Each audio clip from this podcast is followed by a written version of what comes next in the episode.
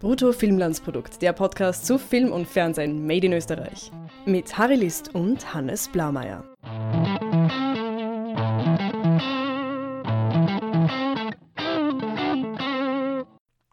Hallo Hannes. Hallo Harry. Wir reden heute endlich mal wieder über einen neuen österreichischen Film, der im Kino gestartet ist. Ein Film, der schon in aller Munde ist. Es handelt sich um Wilde Maus. Die Facebook-Seite dieses Films hat heute verlautbart, dass es sich um, also dass das erste Wochenende von, von ähm, Donnerstag oder Freitag bis Sonntag, dass es sich dabei um das erfolgreichste Startwochenende eines österreichischen Films seit 15 Jahren handelt. Was ich glaube, weil äh, das letzte Mal, dass ein Film wirklich, wirklich durch die Decke ging, war ja Hinterholz 8, Poppits. Das ist doch genau oder knapp über 15 Jahre her, also glaube ich sofort. Genau, und als wir im Kino waren, war auch der Saal mächtig voll. Obwohl es ein Montag war, ein Montagnachmittag eigentlich oder Genau. früher Abend, also ziemlich, ziemlich gut besucht.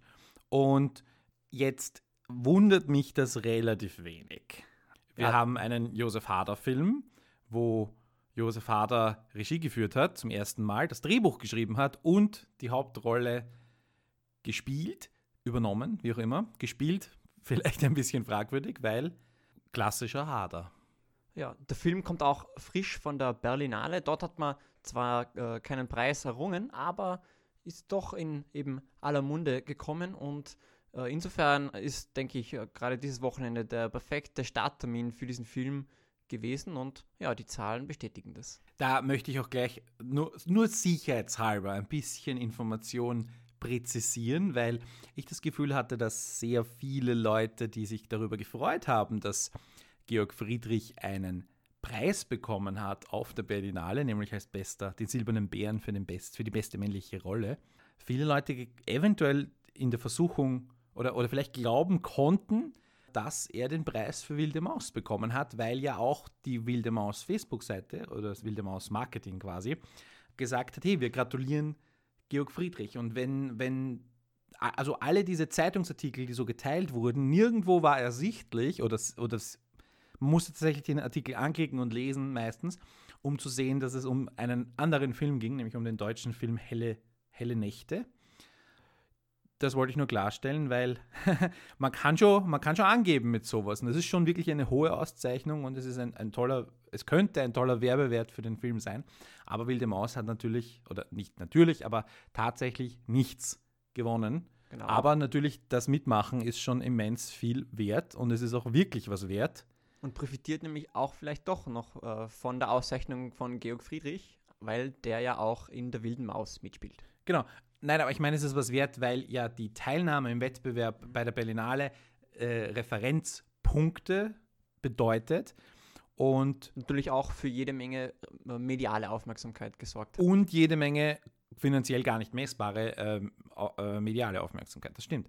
Und insofern wird Josef Hader, glaube ich, äh, sich noch leichter tun beim zweiten Film, weil das war ja sein erster, der Nachwuchsregisseur, das haben wir schon einmal, ein paar Mal erwähnt, glaube ich, dass hier ein Nachwuchsfilm mit Nachwuchsförderungen auch ausgestatteter Erstlingswerk. Und natürlich hat der Film, ich würde ihn gar nicht irgendwie kritisieren oder sagen, man hat es hier jetzt mit einem 20, 25, 30-jährigen wirklich jungen Regisseur zu tun, sondern hier ist jemand mit ganz, ganz viel Erfahrung, mit einem Ensemble, das aus vielen Top-Leuten besteht und einem, ähm, was die restlichen Departments angeht, auch top besetzten äh, hinter der Kamera oder below the line oder wie auch immer. Also wirklich toll, ja. Aber auch natürlich vor der Kamera. Aber auch vor der Kamera, genau. Also insofern habe ich mir keine Sorgen gemacht, dass der Film irgendwie nach Nachwuchs ausschauen könnte. Und das ist er definitiv nicht. Ne? Genau. Ja, äh, worum geht es überhaupt in der Wilden Maus? Das ist die Geschichte von Georg, einem Musikkritiker, der gefeuert wird von seinem Job als, äh, ja, als Journalist Ja, als, genau, als Kulturjournalist, ja. und daraufhin in eine Sinnkrise fällt, die er versucht auf unterschiedliche Weisen zu bewältigen. Einerseits, indem er Rache nimmt an seinem Chef, der ihn gefeuert hat.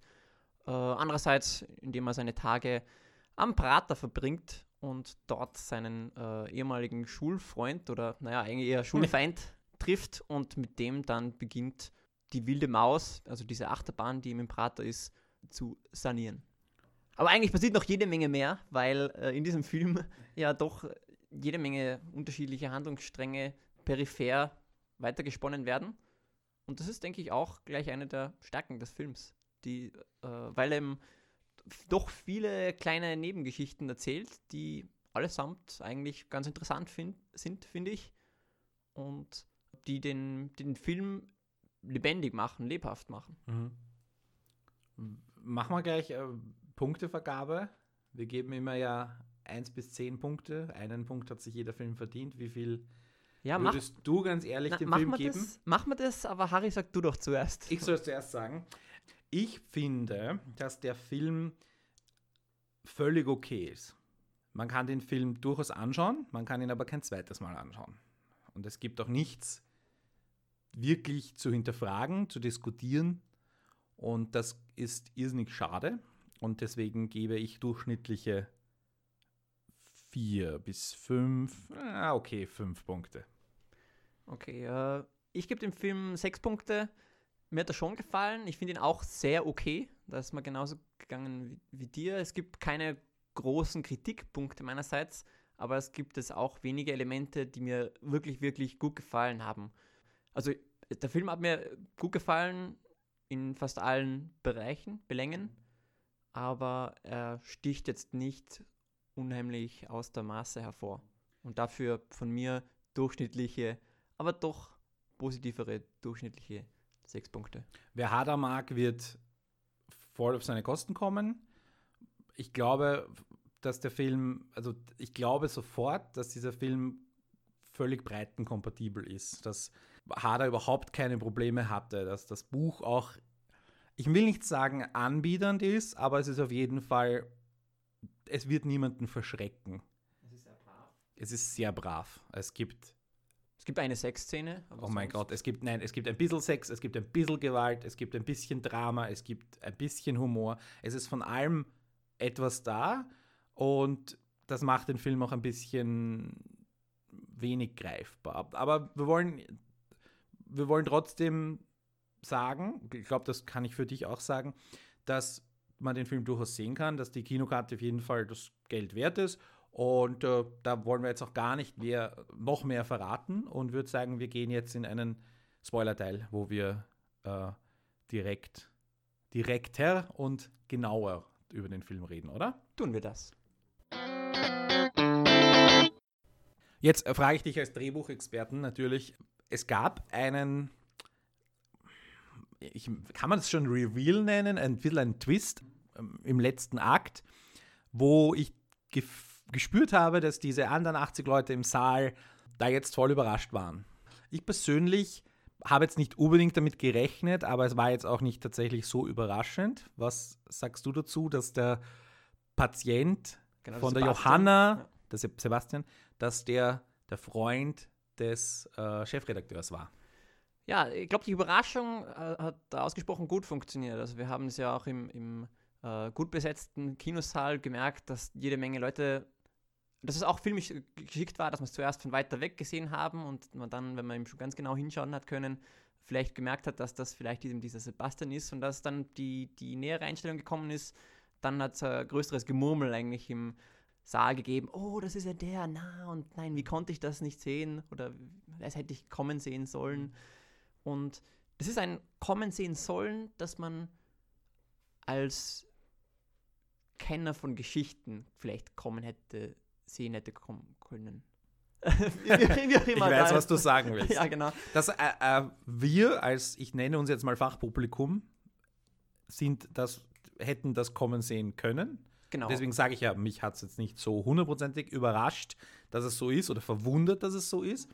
Aber das aber, meiste Publikum genau. ist eben nicht vom Fach und das meiste Publikum will äh, unterhalten werden. Und ich glaube schon, dass dieser dieser Twist, nennen wir es mal so, oder diese, Über ja, Twist, diese Überraschung wirklich gut funktioniert hat und dass das auch in den Köpfen eventuell bleibt, dass da, hey, zwei, eine Figur, zwei Figuren, die eigentlich nichts miteinander zu tun hatten und es auch keinerlei oder kaum Indizien gab dafür, dass die was miteinander zu tun hätten Und auch können. nicht wirklich äh, zusammenpassen, charakterlich zusammenpassen. Wobei ja, so viel wissen wir jetzt auch nicht über die beiden Charaktere, weil also das würde ich jetzt äh, nicht so streng sehen. Ja, zum Beispiel der eine, der legt äh, auf als DJ und der andere Sport, fährt einen mega Sportflitzer, hat einen eigenen Teich im Schließt Haus. sich das aus? Ich weiß nicht. Es ist sehr, sehr weit hergeholt und ja, es ist halt ein, ein großer Zufall. Andererseits spielt der Film auch bewusst augenzwin augenzwinkernd.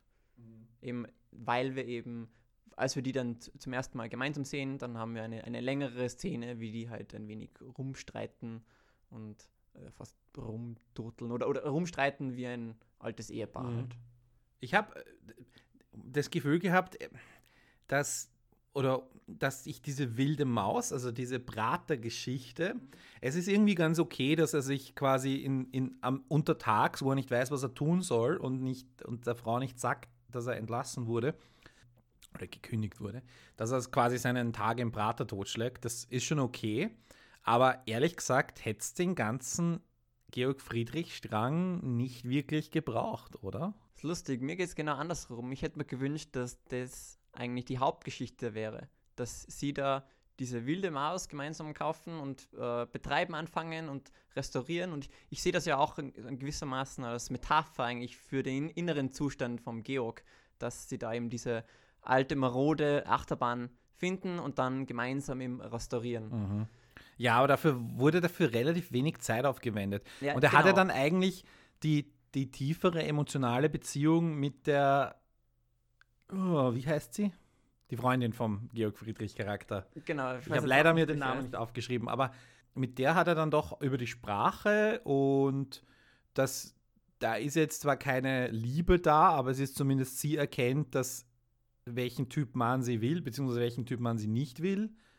Ja, ich, ich finde, für sie ist da schon, haben sich da schon definitiv äh, Gefühle entwickelt. Sie gesteht ihm ja in gewisser Weise ihre Gefühle für ihn, weil, indem sie ihm sagt, ich hoffe, ich finde einen Typen, genau, der so ist wie sie. Mhm. Aber äh, ich sage mal so, es gäbe, gäbe noch einen dritten Charakter unter Anführungszeichen, der auch diese Rolle als, ich weiß nicht, ähm, Therapeut, möchte ich fast sagen, äh, was ja auch lustig ist, seine Frau ist Therapeutin, aber er geht woanders Ja, hin, stimmt. um sich eine Art Therapie zu holen.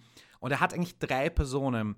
Die erste Person ist der Georg Friedrich, ehemaliger Schulfreund, äh, Strizzi im Prater. Der andere, die andere Person ist diese Freundin und die dritte Person ist der japanische Koch. Und ich habe mir kurz gedacht, so, dass er vielleicht dem jetzt nachrennt und äh, mit diesem japanischen Koch ins Gespräch kommt und darüber, dass er erkennt, dass er ja wirklich ein Arschloch ist, jetzt, zu, jetzt zur Selbsterkenntnis kommt, was er für ein Arschloch ist. Also er hätte sich ja einfach ins Restaurant setzen können und seinen Tag dort versaufen können und ins Gespräch kommen mit diesem Koch. Und dieser Koch ihm sagt, hey, du bist dann, was wiederum dann ein bisschen so funktioniert hätte wie bei unserem schon besprochenen Blumen von gestern. Ja, stimmt. Ja, dass ich- ich quasi der Täter und das Opfer sich gegenseitig heilen irgendwie. Ja. Hätte, hätte ich gut gefunden, weil das fand ich dann eigentlich so, es kam überraschend und es wurde nicht ausgesprochen, aber es, wie gesagt, der Film ist jetzt nicht so, dass man Probleme hat, irgendwas zu verstehen. Insofern hätte, wäre auch noch die Möglichkeit da gewesen. Und so sind halt drei Figuren, die irgendwie nicht Ja, wirklich alle richtig sind. Wobei ich den Prater dann schon deutlich visuell auch ansprechender finde als bloß ein Restaurant. Und was mich auf ein Thema bringt, äh, generell die visuelle Gestaltung und die visuelle Vielfalt des Films, die ich äh, sehr groß finde. Oder, oder ich finde den Film sehr hübsch. Insbesondere die Szenen, die im Schnee stattfinden, die visuell wirklich ja, wunderschön komponiert sind. Und denke ich aber uns auch sehr gut in die Lage vom Georg versetzen. Also diese, diese Einsamkeit und auch diese Verlorenheit und ja, diese Abgeschiedenheit von den anderen Menschen. Denn äh, egal mit wem, er, mit, mit wem er es zu tun hat, außer mit diesem äh, Erich, mit diesem Freund von damals, mit dem er auf, oder Feind von damals, mit dem er nun auf einmal eine Freundschaft geschlossen hat, ja, findet er keine wirklichen Verbindungen zu den anderen Menschen. Mhm. Mit seiner Frau funktioniert es nichts mehr und mit dem Waller ja, verbindet ihn nur dann diese große Fehde, die er sich da, in die er sich hineinsteigert. Mhm. beeindruckend an der Schneeszene auch, dass man das genau nur einmal drehen kann. Ne? Ja, richtig. Das habe ich mir auch gedacht, Ja. ja. Während des Films, das hat oft, oft äh, also auch diese ganzen ähm, Spurts durch die Schneewiese, Mhm. die können wir auch nur einmal drehen. Es gab auch eine Szene, wo ich mir gedacht habe, entweder haben sie die Kamera rausretuschiert in der Badezimmer-Spiegelszene, entweder haben sie die Kamera rausretuschiert oder sie haben es auf David Fincher gemacht, dass sie das zweimal gedreht haben und dann in der Mitte geschnitten haben und ähm, zwei Bildteile zusammengesetzt haben. Was dem entgegenkommen würde, weil der Regisseur quasi sich selber inszenieren muss.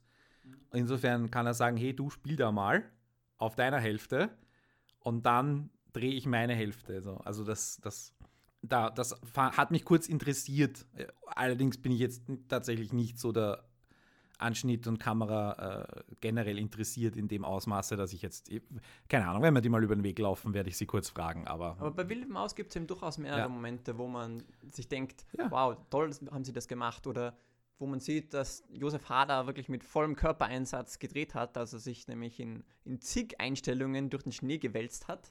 Also ja, da hat man eben nicht mit Body-Doubles gearbeitet oder eben das alles in, in einer Szene oder einer Einstellung belassen, sondern hat, da hat man offensichtlich Josef Hader ja zigmal er hat sich, im- selber, sich im er hat sich selber, richtig, ja. er hat sich selber sich im Eh. Schnee gewälzt. so diese, der Nachwuchsregisseur, der sich hier selbst beweisen wollte. Und ähm, ja, ich finde, ich muss ehrlich sagen, ich bin jetzt nicht der größte Filmfestival-Experte, aber sagen wir mal so, Leute, die, von denen ich weiß, dass sie Ahnung haben und die größere Filmfestival-Experten sind, sagen, also dass der Film im Wettbewerb gelaufen ist, ist schon eine riesige Auszeichnung, weil der Film ist halt, also es, es könnte jetzt gegen die Berlinale sprechen, dass die einen relativ langweiligen Wettbewerb programmiert hat.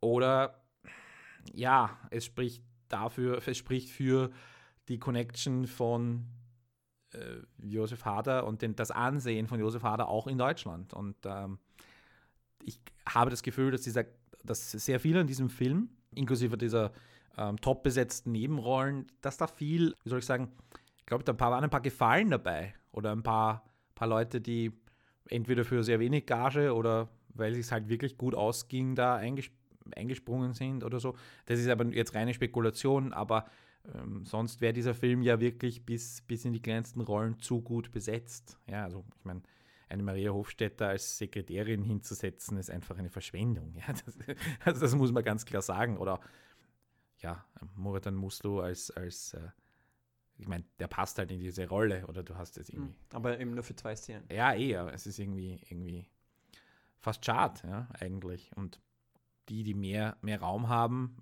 die beiden, Jörg Hartmann und ach, den anderen habe ich leid, mir leider nicht gemerkt. Hast du den aufgeschrieben, dass wir ihn erwähnen? Und Denis Moschito. Genau. Die hatten ja mehr Raum und die haben ihren Job sehr gut gemacht. Beide Deutsche, ne? Also auch ähm, trotzdem ein bisschen ein Appeal für das deutsche Publikum. Ich glaube auch, dass der Film in Deutschland absolut funktionieren kann. Er ist nicht besonders dialektvoll, also er ist wirklich sehr hochdeutsch. Er ist relativ thematisch relativ universell. Es gibt keine er ist halt, ich glaube wirklich, dass das sehr österreichisch vermarktet werden kann und dann aber niemand enttäuscht sein wird, dass er jetzt oder dass er irgendwie von sowas wie Indien oder sowas wäre irgendwie so das Gegenbeispiel, was einfach komplett österreichisch ist und, und Glaub ich, könnte man nicht Der verkaufen. Film macht es sehr geschickt und er stößt auch eben, wie wir vorhin gesagt haben, nicht in vielen Dingen an. ja, also, also eckt nirgendwo an, ja, richtig, ja, ja, absolut. Völliger, völliger Durchschnitt, guter Durchschnitt. Und ich meine, für, ein- für jemanden, der das zum ersten Mal macht, würde man sagen, hey, nicht schlecht, aber das nächste Mal dreh da ein bisschen auf und dreh da ein bisschen auf, vielleicht. Ich we- wüsste jetzt aber auch ehrlich gesagt nicht, hm, sicher gibt's, würde ich nicht vielleicht eventuell nur klassische Musik verwenden. Mir hat der Musikmix zum Beispiel ein bisschen irritiert. Das wäre so eine Sache, wo ich sage, kann man so, aber das kann man so oder so sehen. Hätte ich ein, zwei Stränge rausgeschnitten, also ich, ich glaube schon, dass man guten Gewissens 15 Minuten rausschneiden kann. Oder ja, 10 ich denke auch, äh, ja. vor allem zu Beginn wäre mir vorgekommen, dass der Film sich relativ viel Zeit lässt, um, um in Fahrt zu geraten. Und das hat unter anderem auch damit zu tun, weil der Film ja so viele unterschiedliche kleine Handlungsstränge in Gang setzt, eben mit Nebenfiguren wie der jungen Journalistin, die eben den Georg ersetzt, oder Den Sebastian in der Therapie, der dann ähm, so eine Mini-Beziehung mit der Johanna eingeht und der Nachbar. Genau. Äh, all, all diese Dinge, die, die eben ge- gewisse Zeit brauchen, um einmal etabliert zu, äh, etabliert zu werden. Und während diese etabliert werden, sehen wir da noch sehr wenige Verbindungen untereinander. Und da fragt man sich eher, ach, das, das erscheint ein wenig beliebig und da passiert noch nicht recht viel. Und ja, gerade am Anfang hat der Film da nicht sehr viel Tempo. Mhm. Genau. Ja, unterm Strich waren wir zufrieden. Ich meine, genau, ich es hat uns nicht, gefallen, es hat aber wir uns, waren nicht begeistert. Ja, und ich weiß nicht, gibt es viel mehr zu sagen? Wenn dir noch was einfällt, sag's uns. Ich will jetzt nicht nach 20 Minuten abdrehen hier, weil, aber andererseits, äh, das beschreibt sch- schon auch gut den Film. Ich meine, ich könnte jetzt noch ein bisschen ranten über meinen Sitznachbarn, also nicht dich, sondern den auf der anderen Seite. Oder generell, dass man sagt, ich hasse volle Kinosäle. Es, es ist wirklich, ich halte es nicht aus, wenn ich nicht allein bin oder mit ganz wenigen Leuten. Einfach zu viele. Und das Publikum, du hast dich kurz gewundert, dass das Publikum so älteren Semesters war. Oder also gelegentlich äh, Ja, aber ich, ich weiß nicht, Hader mit, was ist er, 50, ähm, ist doch, also er spricht doch genau diese Gruppe an. Das sind die gleichen, das gleiche Publikum, das sich seine bisherigen Filme angeschaut hat, das gleiche Publikum, das in seine Kabaretts geht. Also es ist wirklich, hm, ich weiß nicht. äh, Ich, und, und man muss halt auch sagen, die, das Zielpublikum für den österreichischen Film ist, glaube ich, schon auch durchschnittlich älter als das Publikum für, für Kino generell.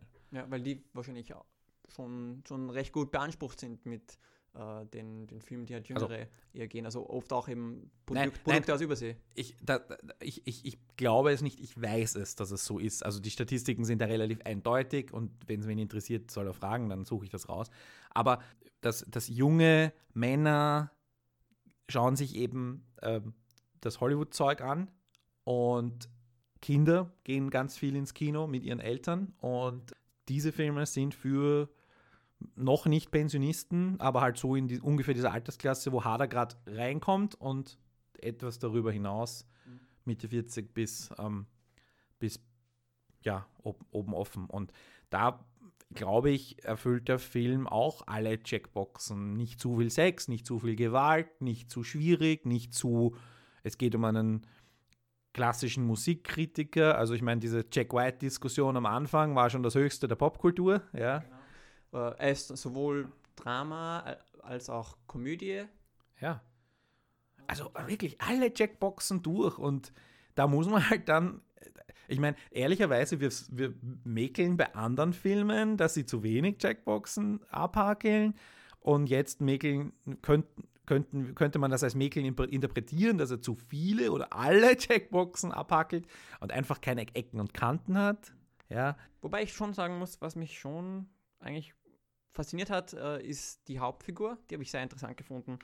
Weil wir zuerst denken wir, dass es äh, einfach nur ein, ein äh, grantiger Typ ist, der halt ja eben sein, seinen Job verloren hat. Und äh, je mehr wir über ihn erfahren, desto mehr erkennen wir, was, was für Neurosen er hat. Und äh, zuerst Ja, denken wir, dass, dass zum Beispiel seine Racheaktion gegen seinen ehemaligen Chef, der ihn gefeuert hat, noch einigermaßen verständlich ist, aber dann steigert er sich so unglaublich in diese Fehde hinein, dass er dann schließlich ja auch äh, noch mit einer Waffe bedroht zum Schluss, dass man schon erkennen kann, dass ihm da deutlich mehr in Scherben liegt in diesem Charakter, als man das von Anfang an Hm. hätte vermuten können.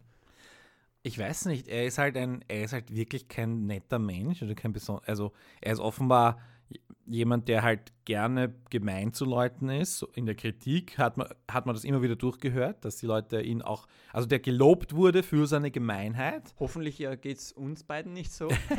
Und äh, mich hat es ein bisschen erinnert und ich bin letztens auch mit diesem Film wieder mal konfrontiert worden in einem anderen Podcast. Äh, dieses As Good As It Gets. Hast du den gesehen mit Jack Nicholson? Wo, ähm, besser geht's nicht, heißt er auf Deutsch, glaube ich.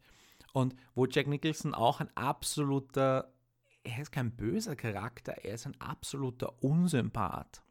und jede Figur, die er tritt aus seiner Wohnung und jede Figur, jeder, jeder Nachbar, der über den Weg läuft, er, erkennst du im Gesicht des Nachbarn den Charakter des Jack Nicholson, dass er so ein absoluter Ungustel ist. Beim Jack Nicholson ist das so quasi die Prämisse und seine Geschichte ist ja dann, er wird dann quasi geläutert oder durch, durch die eine Kellnerin in seinem Lokal, die einzige, die ihn irgendwie immer ausgehalten hat, ist dann eines Tages nicht da und er muss sich jetzt läutern. Und hier ist es irgendwie anders. Also der ist der, ist der Ungustel, bleibt Ungustel und die einzige quasi Läuterung, die irgendwie passiert, ich weiß nicht, ist am Schluss, dass diese beiden Charaktere irgendwie. Sie ist ja jetzt auch nicht so wirklich toll, ne? Sie ist ja auch nicht wirklich. Wir sind, am Ende war ich schon auf ihrer Seite, aber wenn man neutral irgendwie das betrachtet, sie war zumindest was, immer ehrlich. Sie war immer ehrlich, aber was er ihr vorwirft, ist, macht dann schon auch Sinn, entschuldigt aber nichts von seiner Seite. Und da ist halt das Ende quasi zurück auf Anfang. Also, ich weiß nicht, er hat halt, es ist ja eigentlich nichts passiert. Er hat äh, hm. naja. ke keine richtige, also er hat halt eine Mini-Vorstrafe jetzt, aber ich meine, das hindert ihn ja nicht daran, eventuell wieder einen Job zu finden. Oder ein sie Buch zu schreiben.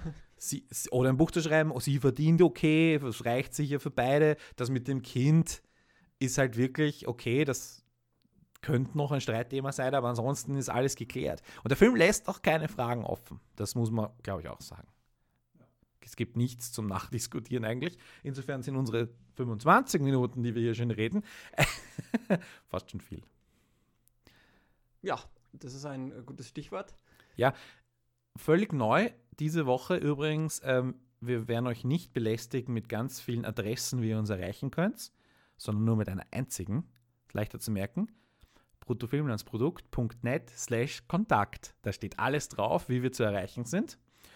Und wir freuen uns, wenn ihr uns Kommentare schickt oder sonst irgendwie ähm, eure Meinung kundtut. Ja, und wissen, wissen lässt, was ihr von William ausgehalten habt. Genau bruttofilmlandsprodukt.net slash Kontakt. Ich werde es mir merken, Harry. Ja, es ein bisschen, geht ein bisschen schneller, oder? Ich meine nicht, dass wir heute nicht Zeit hätten, aber es war mir wieder ein Vergnügen. Äh, und nächste Woche vermutlich der nächste österreichische Film und vermutlich werden den nicht so viele Leute gesehen haben. Traue ich mich jetzt schon mal vorherzusagen. Servus. Servus.